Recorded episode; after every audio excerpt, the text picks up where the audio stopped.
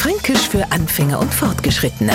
Heute Gescheit Eibacken. Wenn's bis Weihnachten schon nur Stückele hier ist und a keiner in die nächsten Tag Geburtstag hat, macht sich der Franke Gedanken ums Eibacken und zwar ums gescheit Eibacken. Also wie gesagt, nicht Geschenke Eibacken, sondern sich selbst. Dass er sie jetzt nicht vor Kopf bis zu die Face in Geschenkpapier wickelt, das darf klar sein.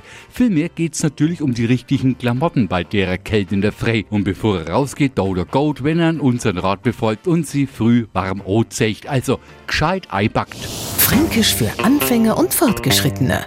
Morgen früh eine neue Folge. Und alle Folgen als Podcast auf podu.de.